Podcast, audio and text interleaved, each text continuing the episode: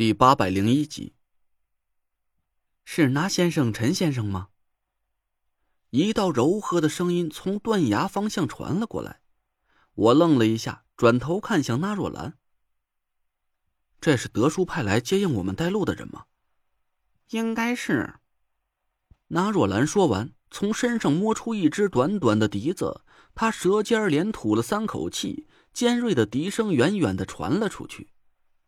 我一眼就认出来了，那只笛子就是在黑焦谷后山上他拿来控制那条眼镜蛇用的。笛声停歇之后，那道柔和的声音又传进我们的耳朵：“贵客到了，在下燕壮，奉命在此迎接几位。”我暗暗皱了皱眉头，估算了一下那个人和我们之间的距离，在我的神识里探查到的气息。我感觉他离我们至少在一千米开外，可他的嗓音却清清楚楚的落在我们的耳朵里，一个字也没落下，就像是站在我们面前，柔声细语的和我们面对面说话似的。话音几乎毫无停顿，紧接着又传了过来：“还请几位屈尊一步前来，在下有令在身，不得出行口一步，恕在下不能远迎了。”听完他的这句话，我和那若兰对看了一眼，心下暗暗吃惊。那个叫燕壮的人，还真是在距离我们足有一千多米之外的行口。按说这种距离，就算是把法力提到极致，扯着嗓子大吼大叫，我们都未必能听得清楚。但他的声音却在呼啸的山峰里柔和清晰，就像是一道直直的朝我们延伸过来的光束一样，柔弱而坚韧，丝毫没受到外力的阻碍和影响。最难得的是，他竟然能保持着这么平缓的嗓音，一口气说好几句话，中间丝毫没有气息转换和法力催动的痕迹。这可不是单纯的法力高强就能做得到的。我心里暗想，这个燕壮一定有什么独特的修习法门，这才能在嘈杂的环境里和我们远距离对话。有劳。我凝神控制着丹田里的法力，学着燕壮的样子，尽量用平和的嗓音回应了他一句。但我不敢再多说话了。生怕在第二次催动法力气息的时候留下空隙，让人家笑话。我又吹响了哨子，纸扎小人抬起糖果儿，队伍朝着烟壮的声音传来的方向赶了过去。小累赘，是不是很嫉妒那个家伙的法术啊？可能是烟壮的出现，让那若兰紧绷的神经一下子松弛了下来。他笑嘻嘻的看着我，我脸色艳羡的点了点头。其实人家也看出来了，那家伙压根就没把咱几个放在眼里。那爷出门什么时候自己走过路啊？都是别人屁颠屁颠跑出来，把人家八抬大轿给接进去。他刚才跟咱说那几句话，摆明了就是先给咱露一小手，告诉咱一个道理呗。啊，什么道理？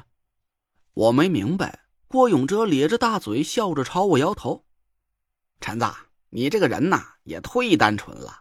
人家这就明摆着在跟咱秀肌肉呢，你还把驴肝肺当盘硬菜了。他这就是在暗示咱们，到了他的地盘上，甭说是几个民间不入流的风水师了，哪怕是天尊大佬，都得乖乖的低头盘着，对吧，那爷？”那若兰不高兴的哼了一声，我苦笑了一声。原来几句简单的对话还蕴含着这么深奥的内涵呢。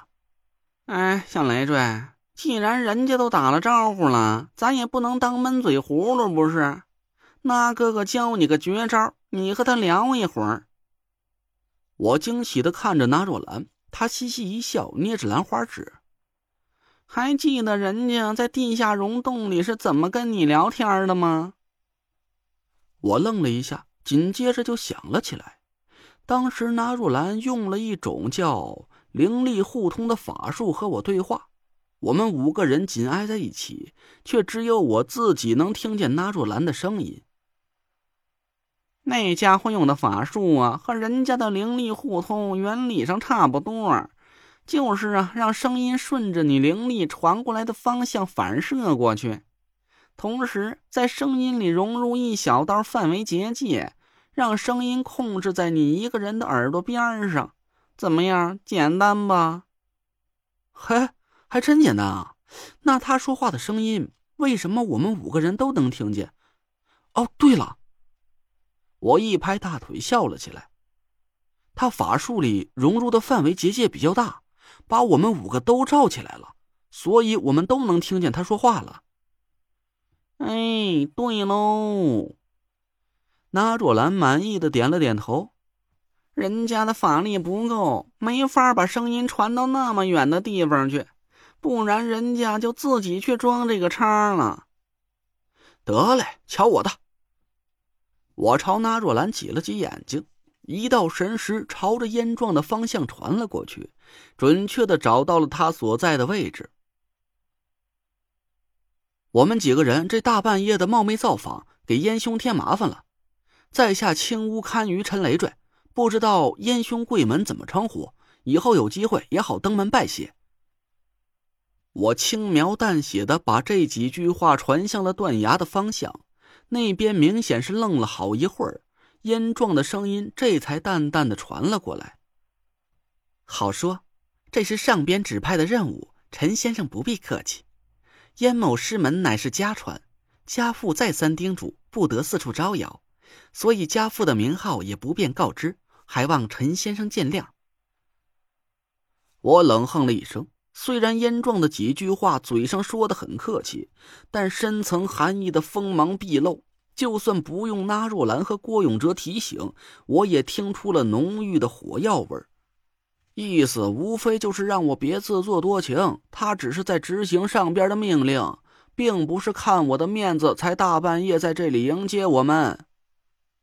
他还暗讽我假借青乌堪舆门派的名头招摇撞骗，对我的称呼也是陈先生，而不是道门习惯所用的陈兄或者是师兄。郭永哲一边走一边扒拉着手指头，等我和燕壮这一轮的对话结束，他不怀好意的咧着大嘴看着我。那小子比你多说了几个字儿，嘿，瞧这架势是和你杠上了。我扯了扯嘴角，没再和燕壮多说什么。一来是这里确实是他的地盘，强龙压不过地头蛇，我也不好一上来就和他针锋相对；二来嘛，经过这几句对话，他的底细我也摸了差不多了。其实啊，从他声音里蕴含的法力强度来看，他的道行不一定有多高深。单纯比拼法力的话，无论是我还是那若兰和田慧文，硬实力可能都在他之上。只是有一点让我很好奇，这燕壮的法力并不像我们几个人一样流于表面。我能明显感觉得出来，他身上有一种很奇特的气质。用几个字来概括吧，应该是外圆内方。我脑子里一闪，回头看着那若兰，笑道。乾坤有极，阴阳，你懂的。那若兰脸色一喜，捏着兰花指狠狠的在我脑门上戳了一下。